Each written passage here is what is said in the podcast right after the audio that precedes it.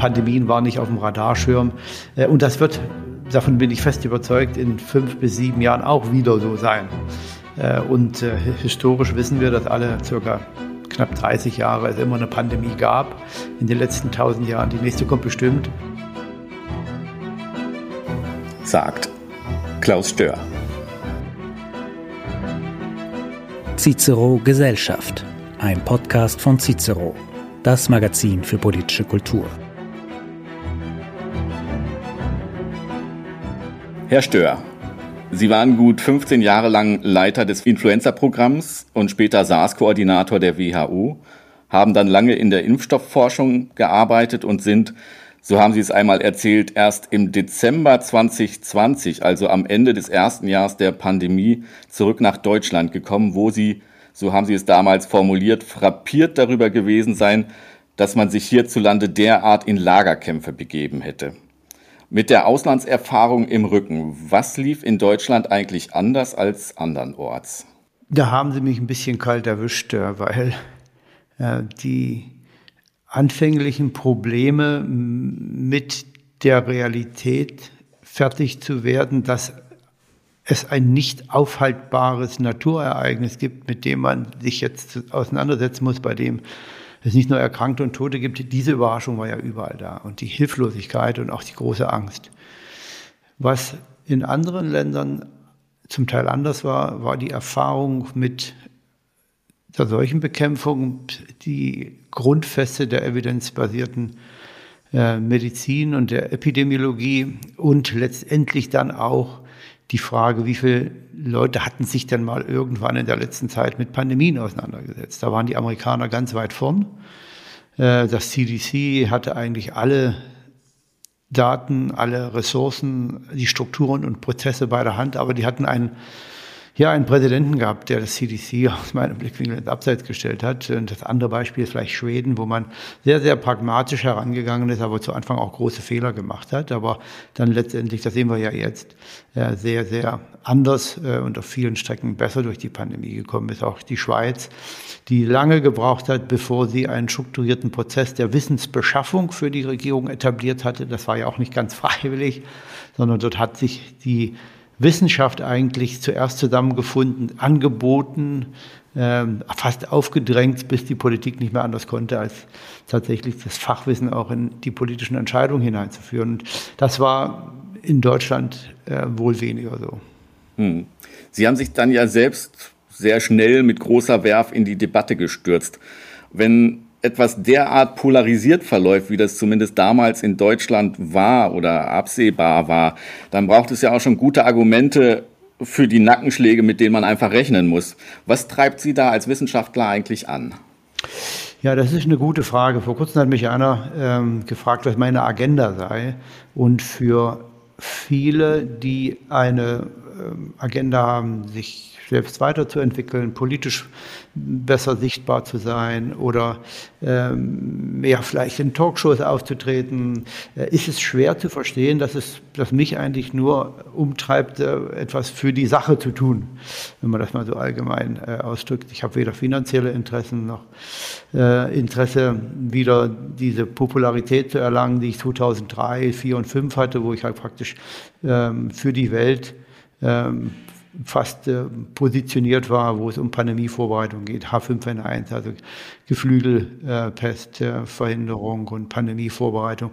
Also äh, diese äh, Ambitionen treiben mich nicht um. Das liegt vielleicht auch daran an meinem Alter, was ich schon alles erreicht habe, sondern mir geht es eigentlich wirklich um dieses staunende Beobachten, wie man ähm, proaktiv scheinbar, aber unabsichtlich so viel Wissen, was bereits vor der Pandemie bekannt war, beiseite lässt äh, und dann in viele Probleme hineinstolpert, äh, was nicht notwendig wäre. Hm. Ihr Kollege Hendrik Streeck sprach, äh, sprach jüngst mal in der Zeit von der Verantwortung des Wissenschaftlers. Würden Sie sagen, dass es die gibt und auch gerade in der offenen Gesellschaft, in der Demokratie äh, gibt? Natürlich haben Wissenschaftler Verantwortung, aber ich würde hier die Verantwortung dafür, dass man einen strukturierten Prozess der Risikoeinschätzung etabliert, dass man ein auf breiter äh, multidisziplinärer Basis entwickeltes Bekämpfungskonzept entwickelt, entwickelt, nicht bei der Wissenschaft sehen. Das würde ich bei der Politik sehen. Die haben einen, den Prozess zu entwickeln, wie man systematisch das Wissen generiert, evaluiert, abwägt, äh, und dann auf die entsprechenden gesundheitlichen, wirtschaftlichen, auch sozialen äh, Komponenten verteilt und da, da aus dieser äh, Gemengelage mit der entsprechenden Struktur auch ein Bekämpfungskonzept zu erarbeiten. Also die Wissenschaft ist hier nicht in der Verantwortung, sondern die Politik, die muss diese Strukturen, Prozesse und die Umwelt schaffen, dass das Wissen, was in der Wissenschaft generiert wird und das Fachwissen, was existiert, was man über jahrelange Erfahrung zusammengetan hat, auch in solche Bekämpfungskonzepte umgesetzt wird. Hm. Auf der anderen Seite, wie viel Interesse gibt es denn von Seiten der Politik an ja, wissenschaftlicher Expertise? Also wenn wir jetzt mal auf die Evaluation der Corona-Maßnahmen zu sprechen kommen, ähm, ich erinnere mich an dem Tag, am 1. Juli war es, glaube ich, als äh, das Ergebnis vorgestellt wurde. Da hatten die Gesundheitsminister der Länder bereits für den Nachmittag eine Sitzung anberaumt, wo über den Fahrplan für den Herbst und Winter gesprochen wurde, wo ich mich fragte, naja, die Ergebnisse können in der Form noch gar nicht vorliegen oder noch gar nicht hinreichend diskutiert worden sein. Da diskutiert man schon über weitere Maßnahmen. Das mhm. hatte so ein wenig den Eindruck, dass man eigentlich gar nicht wirklich interessiert an den Ergebnissen der Evaluation war. Ja, das hat ja auch eine gewisse Konsistenz. Äh, das ist, glaube ich, nicht so überraschend. Äh, das fing ja schon im ersten Pandemiejahr genauso an. Da hat man sich also sehr einseitig, unilateral, fast hinter verschlossenen Türen informiert. Äh, da haben dann die Ministerpräsidenten oder da haben die Regierungschefs dann multidisziplinäre Teams zusammengerufen, ähm, wo man eben nicht nur einen befragt, äh, sondern eine Gruppe und jeder muss dann mit seinen Kompromissen äh, in dieser Gruppe äh, mitarbeiten äh, an einem gemeinsamen Bekämpfungskonzept. Und das kann nicht sein, dass eben nur der Intensivmediziner sagt, jetzt laufen wir mal die Stationen voll, jetzt müssen wir alles zumachen. Nein, da gibt es noch einen Kinderarzt, der da auch mit drin sitzt. Dann gibt es einen Gesundheitsökonomen, Kommunikationswissenschaftler, Soziologen, Psychologen, Infektologen, Krankenhaushygieniker, das ganze Spektrum. Und keiner von denen wird das bekommen, was er möchte. Sie werden alle Kompromisse eingehen. Und dann muss man das, und die gehen dann in ein Bekämpfungskonzept ein, idealerweise drei Bekämpfungskonzeptionen. Eine, die auf die Gesundheit primär ausgerichtet ist, eine auf die Wirtschaft und eine auf die freiheitlich-demokratischen ähm, Rechte. Und diese drei Bekämpfungskonzepte stellt man dann der Politik vor mit den entsprechenden Vorteilen und Nachteilen. Und dann muss die Politik natürlich entscheiden, ganz klar. Aber die gewisse Konsistenz in der Negierung, äh, wie man sich Wissen beschafft, hat ja dann auch zu dieser Situation geführt, dass man zwar von der Bundesregierung und auch eigentlich von dem, vom Parlament so einen Evaluierungsauftrag erteilt hat und den dann einfach schon vorab praktisch ähm, klein redet und klein macht, dadurch, dass man schon vorab entscheidet. Also ähm, das ist, glaube ich, nicht so ganz überraschend gewesen. Hm.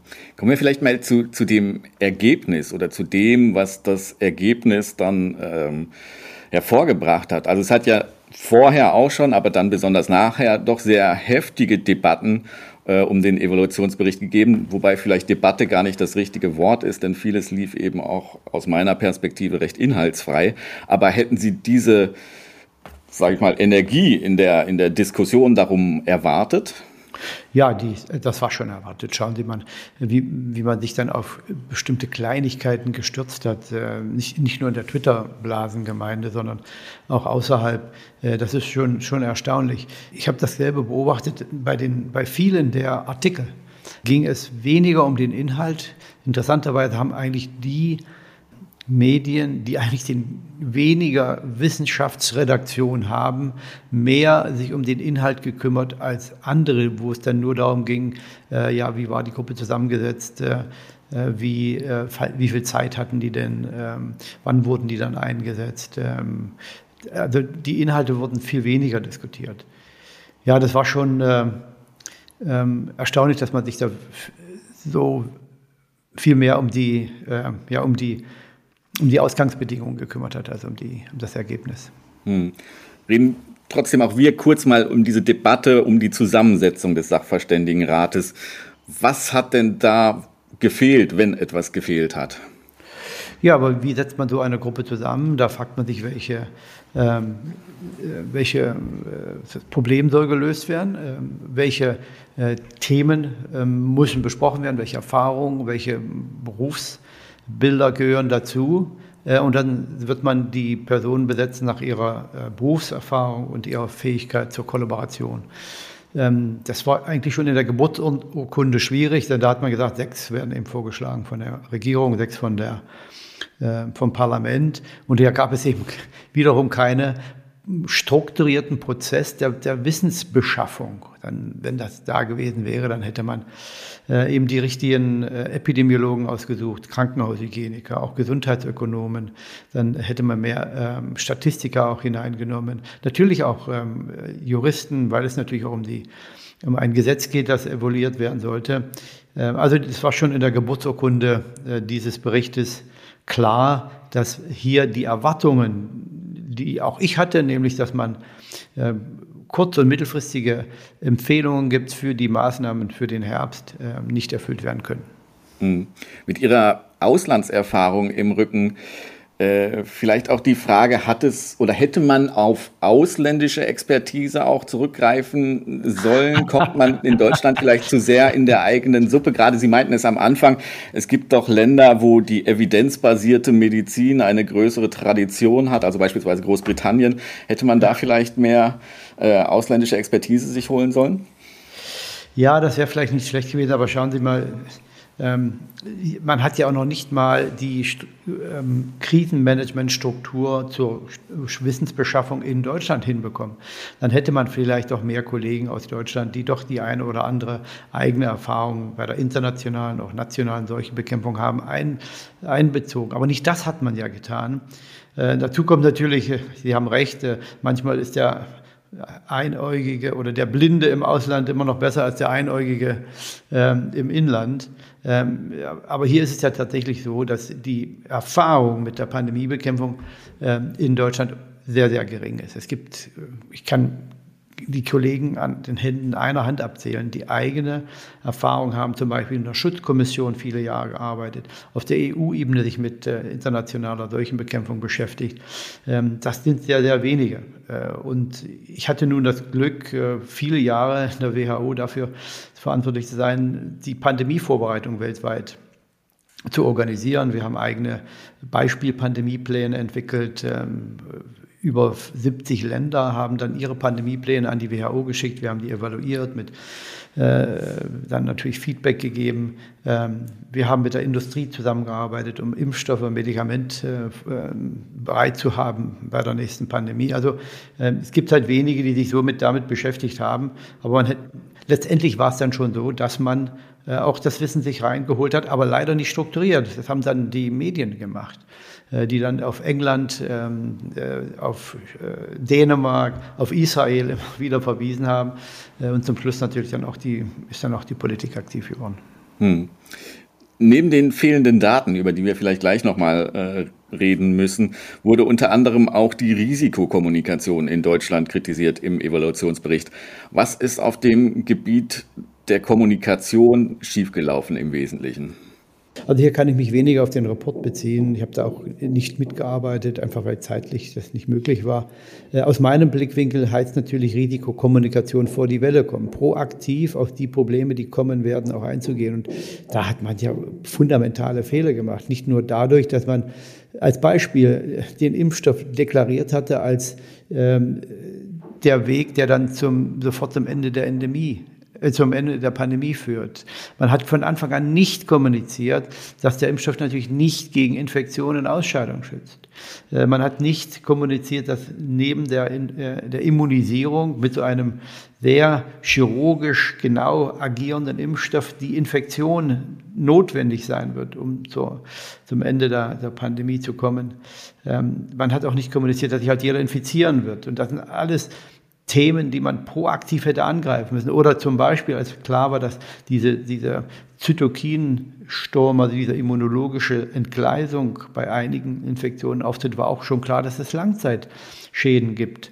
ähm, zehn Prozent der äh, Influenza-Patienten haben ungefähr äh, haben Langzeitschäden zwischen drei und sechs Monaten. Das ist bei, bei dem Epstein-Barr-Virus, diesem Drüsenfieber, ähm, nicht anders und war auch klar, dass es bei Corona das geben wird. Man hätte also schon über Long-Covid viel eher reden können. Man hätte ein Forschungskonzept aufsetzen müssen, um die drängenden epidemiologischen, klinischen und noch Public Health Fragen anzusprechen, zu priorisieren und dann die Forschungsgelder auch gezielt in diese drängenden Fragen hinein zu, ähm, zu, zu, geben, um die zu lösen. Ja, wir wissen ja heute noch nicht mal, wie, wie effizient war denn die Quarantäne- und Kontaktverfolgung, Grenzschließungen, Ausgangssperren, äh, die, diese Non-Pharmaceutical Interventions, also 2G, 3G, Ladenschließungen, Homeoffice, welchen Effekt haben die gehabt? Also man hat diese ganzen pandemiebegleitende Forschung äh, auch nicht aufgesetzt und das hätte man eigentlich auch über die Risikokommunikation mit vorbereiten können und müssen. Oder wenn man den Impfstoff einsetzt, weiß man, es gibt Nebenwirkungen. Nebenwirkungen. Es werden jetzt Nebenwirkungen auftreten. Viele davon sind eben falscher Alarm, aber einige sind aber auch nachzuverfolgen. Also ähm, die Liste ist äh, nicht so lang, wie wir Zeit haben für den Podcast. Mhm. Wir werden vielleicht gleich nochmal über einige Punkte äh, sprechen müssen. Vorher nochmal dieser Aspekt Risikokommunikation. Da heißt es im Bericht selber, dass auch Unsicherheiten hätten zur Sprache kommen sollen. Warum fällt es uns in Deutschland eigentlich so schwer, die Dinge anzusprechen, die wir auch nicht wissen? Fehlt es da am Ende vielleicht auch ein bisschen an Vertrauen dem Bürger gegenüber? Und hat man deshalb diese Button-Down-Kommunikationsform gewählt? Das ist schwer für mich zu sagen. Ich bin kein Kommunikationswissenschaftler, aber ich weiß, dass die Grundlagen, das kann man in jedem Textbuch zu äh, des, der Kommunikations, äh, der, der Krisenkommunikation lesen, dazu gehört, dass man kommuniziert, was man weiß, was man nicht weiß und was man eigentlich jetzt plant. Das sind die drei Grundfesten jeder äh, Kommunikation. Und das äh, äh, Bundesinnenministerium hat sogar eine Broschüre der Krisenkommunikation auf seiner Website. Ich weiß nicht, ob sie jetzt noch da ist, aber vor einem Jahr oder anderthalb war, war sie noch da, die gar nicht so schlecht ist. Da hätte man mal reinschauen können. Dann hätte man auch gewusst, dass man vielleicht die Krisenkommunikation anhängen sollte als einen wesentlichen Bestandteil des Krisenmanagements.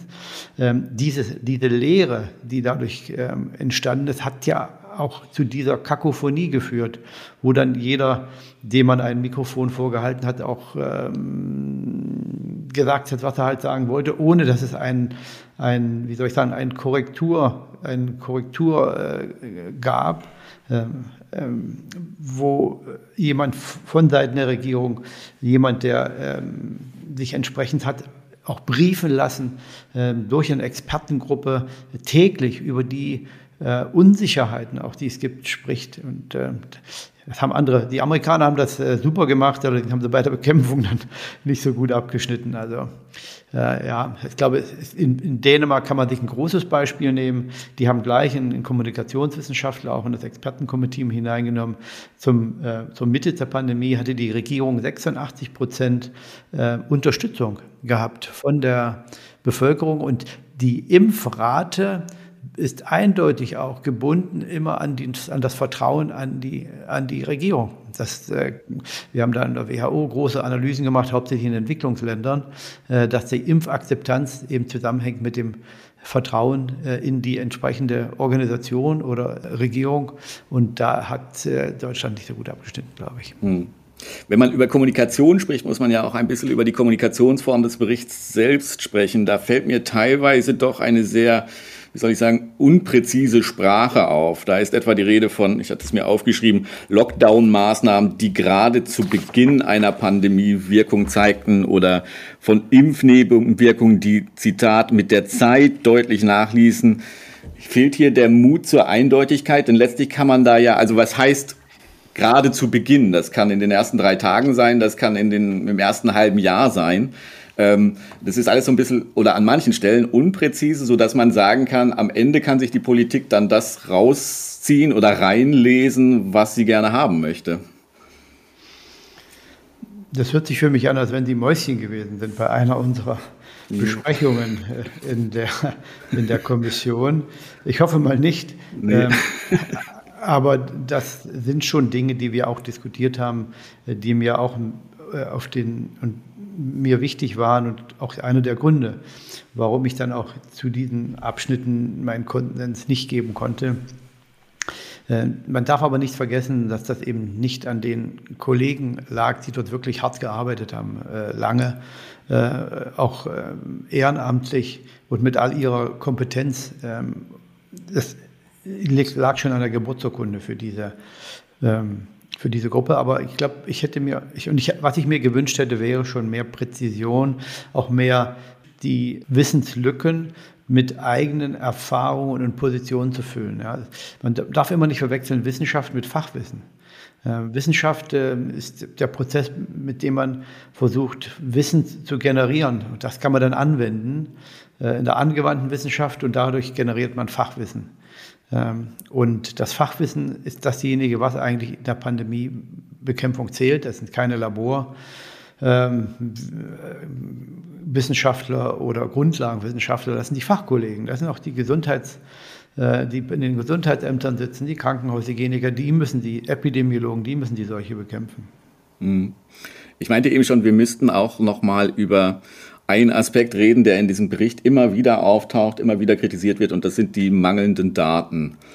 Ähm, jetzt gehörten Sie, wie auch andere, Gerd Antes beispielsweise, schon sehr früh zu jenen Leuten, die das immer wieder kritisiert haben, dass Daten fehlen, auf deren Grundlage man Entscheidungen trifft. Wie ist dieses Defizit zu erklären?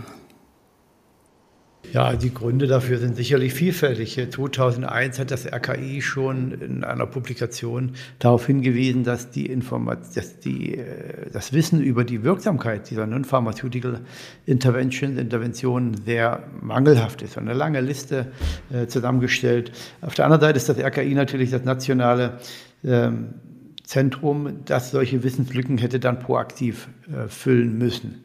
Äh, der, 2016 gab es den aktualisierten Pandemieplan des RKI, da ist auch eine lange Reihe von non-pharmaceutical Interventionen drin, deren Maßnahmen einfach nicht erforscht sind oder für deren Evaluierung es auch keine Interventionsstudien vorliegen.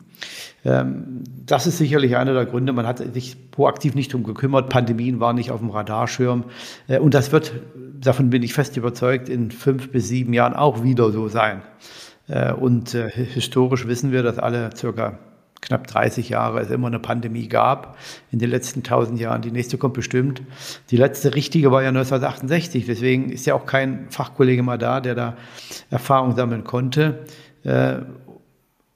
Das ist als schwierig in Deutschland, wenn auch ein, das ist die Grund, das ist eigentlich der hauptsächliche Grund, man hat keine pandemiebegleitende Forschung initiiert. Es ist eigentlich ganz grundlegend, dass äh, am Beginn so eines Naturereignisses, bei dem viele Entscheidungen auf der Grundlage von unsicherem und, und fehlenden Daten gefällt werden müssen, eine begleitende Forschung etabliert werden muss, damit man nach drei, vier Monaten sagt, ja, die Maßnahme hat jetzt gar nicht funktioniert, äh, ist sogar konträr zu dem, was wir erreichen wollten oder ähm, ist genau das, was wir ähm, benötigt haben und wie geht es dann weiter. Ohne diese Forschung ist man in einer Situation wie jetzt, wo man sagen muss, wir haben Maßnahmen äh, umgesetzt. Dann muss man leider in dem Bericht sagen, ja, es ist ähm, zweifellos, dass jede Kontaktunterbrechung zu einer Reduzierung der Infektion führt, aber man kann nicht sagen, in welchem Umfang äh,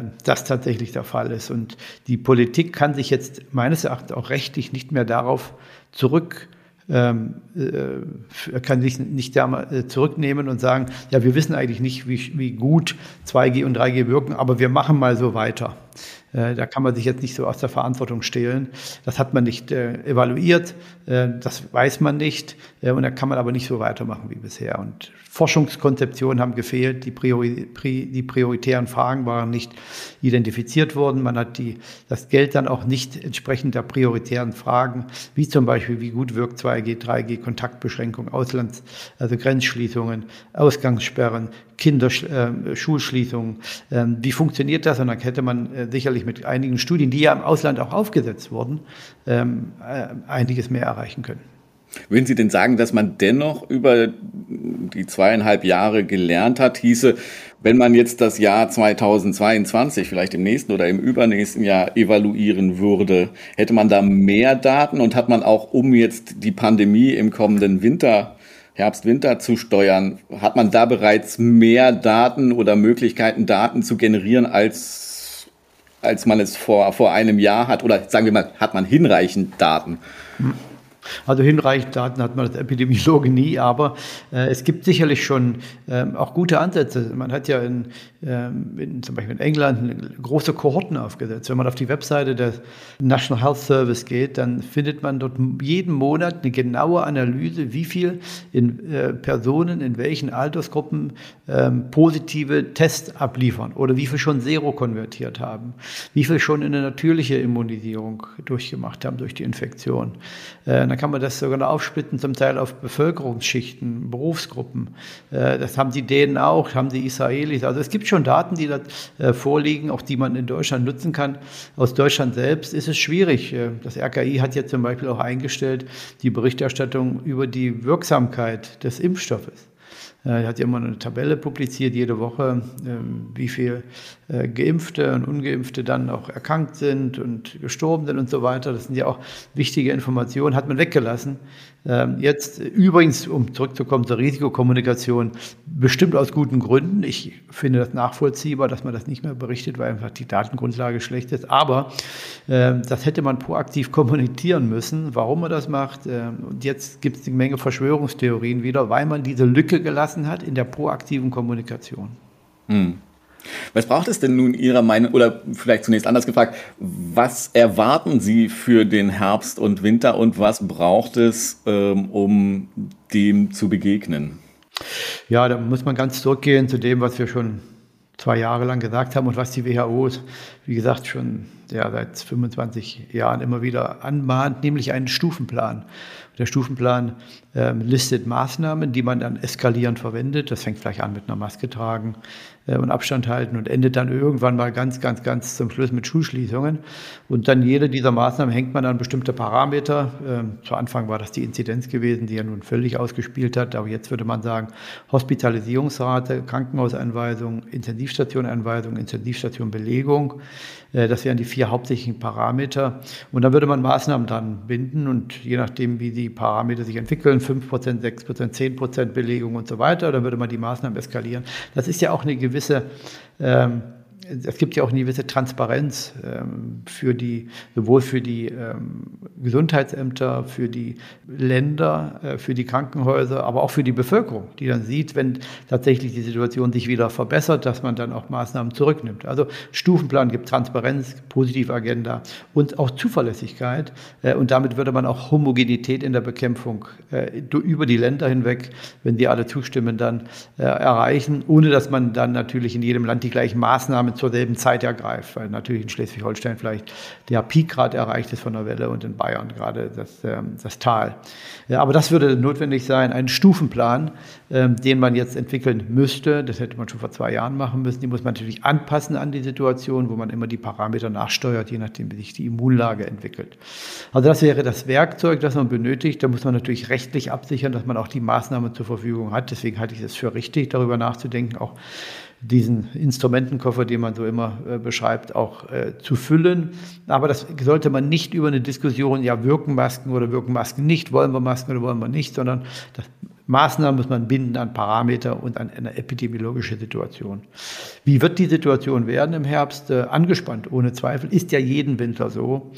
Wer äh, da schon mal in, hingeschaut hat, äh, die Jahre vorher, wird wissen, dass die, in den, in den, auf den Intensivstationen in jedem Winter ähm, ähm, die Situation sehr, sehr angespannt ist. Äh, man hat auch immer wieder Patienten in andere Krankenhäuser, sogar andere Regierungsbezirke, andere Bundesländer verlegen müssen. 2017, 18, äh, während dieser großen äh, Influenza-Ausbrüche, war das ja sehr deutlich gewesen. Das wird in diesem Jahr auch wieder so werden, also so wie wir es kennen von den Vorjahren, aber noch ein bisschen härter, weil natürlich noch viele noch nicht die natürliche Immunisierung haben, besonders in Deutschland, wo man sehr konservativ agiert hat, die Infektion immer weiter nach hinten geschoben hat, obwohl das Impfangebot da war und die Impfrate eigentlich vergleichbar, international vergleichbar gut ist. Also das wird schon passieren und da kommt die Influenza noch dazu. Die hatte ich eigentlich schon im letzten Jahr erwartet, war, lag ich komplett falsch, weil, weil die Schutzmaßnahmen dann doch auch zu einer verminderten Influenza-Zirkulation geführt haben. In diesem Jahr wird das höchstwahrscheinlich schon viel heftiger werden. Also darauf muss man sich vorbereiten. Man sollte jetzt auch die Immunlücke versuchen zu erkennen, hat das Bundesforschungsministerium die Mittel offensichtlich zur Verfügung gestellt, um so eine äh, serologische Studie zu finanzieren. Ja, dann kann man auch gezielt die Altersgruppe und Bevölkerungsschicht dann mit einer Impfkampagne und einem Impfangebot versehen, wo die Immunlücke am größten ist, wo das Allgemeinwohl äh, wahrscheinlich dann auch äh, am stärksten belastet ist. Ich glaube aber nicht, dass die Situation auch nur annähernd so wird wie im letzten und vorletzten Jahr, zumindest nicht in den Krankenhäusern, in den Köpfen schon. Äh, die Endemie hört ja auch nicht nur in den Krankenhäusern, äh, fängt ja nicht nur in den Krankenhäusern und äh, in den Intensivstationen an, sondern die fängt, muss auch in den Köpfen anfangen. Und da sind wir, glaube ich, in Deutschland weit, weit zurück. Wer ein bisschen in Europa reist, der kann da sicherlich hier zustimmen. Hm.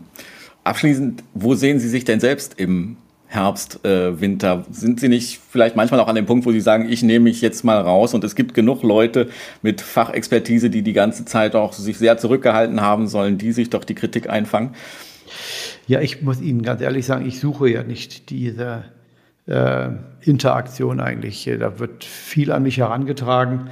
Ähm, ich habe eigentlich immer so ein bisschen auch die Verantwortung gesehen, wenn man sich so viele Jahre intensiv mit großem Enthusiasmus und äh, Energie für so ein Thema Pandemiebekämpfung engagieren kann, äh, wo man immer wieder die Energie aufbringt, äh, auch aus dem Bett aufzustehen und sich damit zu beschäftigen über so viele Jahre, dann ist es wahrscheinlich so, dass man dann auch ähm, ähm, mehr motiviert ist, sich da einzumischen. Äh, manchmal wäre es schon gut, die Augen zu verschließen und sagen, okay, macht mal. Ähm, ich, ich glaube auch nicht, dass ich so viel ändern kann. Ich will mich da auch nicht überschätzen. Ähm, aber man ist schon engagiert und das ist vielleicht der Grund, warum ich mich immer wieder, warum ich immer wieder akzeptiere, mich, mich einzubringen. Ich bedanke mich bei meinem heutigen Gast Klaus Stör. Ich bedanke mich vor allen Dingen bei Ihnen, liebe Zuhörer und Zuhörerinnen. Nachzuhören gibt es diesen Podcast auf cicero.de und überall dort, wo es Podcasts gibt.